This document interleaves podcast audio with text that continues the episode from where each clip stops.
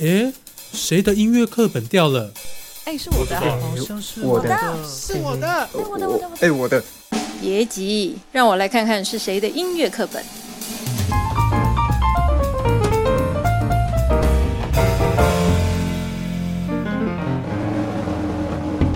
Hello，大家好，你现在收听的是《哎，谁的音乐课本掉了》？我是黄庭远，今天要来为大家介绍台湾音乐史上的代表人物之一，台湾的流行音乐教父罗大佑。那么，首先来跟大家简单的介绍一下他的生平。那罗大佑，他是一九五四年出生于台北市，家里是医生世家。他在高雄中学以及中国医药学院的医学系毕业。那而且他有通过医师考试，那也就是说，他放弃了当医生的未来，选择踏入音乐圈。那真的是蛮不简单的。那他从一九七六年开始正式投入商业音乐的创作，在一九八一年首度担任唱片的制作人，制作张艾嘉的《童年》这张专辑。这时候他就开始崭露头角。那到了一九八二年的四月二十一号，罗大佑在台湾发表了首张的创作专辑，叫做《知乎者也》。那这张专辑直接震撼了这个华语乐坛，特别是专辑内的单曲《鹿港小镇》，台北不是我的家，我的家乡没有霓虹灯，成为传唱度极高的一句歌词。那罗大佑之后，在一九八三年又推出了一张叫做《未来的主人翁》这张专辑。那这张专辑里面特别有名的一首歌是《亚细亚的孤儿》。那时候刚好是美国跟中华民国断交的时候。他歌词里面写到：“黄色的脸孔有红色的污泥，黑色的眼珠有白色的恐惧。”那这首歌在当时也是引起了非常热烈的讨论，而且一度为国民党的文艺当局所关切。这样子，那当时罗大佑他以眼戴墨镜、全身黑衣的造型，与美国的流行歌手 Bob Dylan 极为相似。那在那个威权体制正在瓦解的时候，是非常强烈的反叛符号象征。那讲到罗大佑，不知道大家首先会想到哪一首歌呢？相信《鹿港小镇》会是许多人的首选。就可能大家没有听过歌，至少也听过歌名。那其实对我们这个年纪来说，就大概是三十岁以下的年轻人，罗大佑是一个还蛮遥远的存在。因为我们的青少年阶段都在两千年之后，而罗大佑最经典、最好听的歌曲都出现在一九八零九零年代，那就是也就是他发的前四张专辑的这个时候。这四张专辑分别是《知乎者也》、《未来的主人翁》、《家》还有《爱人同志》。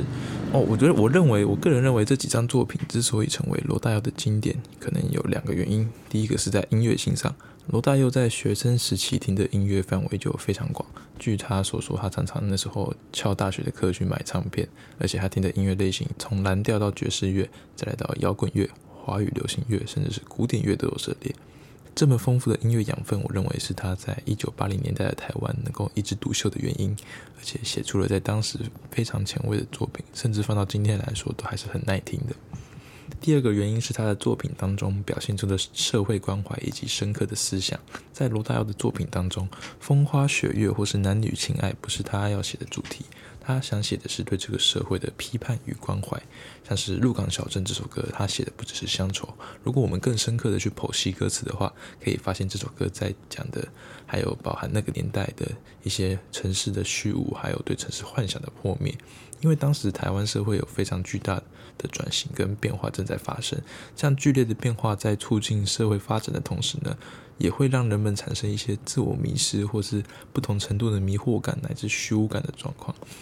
或者是《爱人同志》这张专辑中对中国文革的嘲弄，还有一九八九年在《爱人同志》香港版的专辑里面收录了一首收录了一首叫做《侏儒之歌》。那这首歌的歌词里面对邓小平以及六四事件都有很大的讽刺，所以这也导致罗大佑的作品被中国的官方封杀。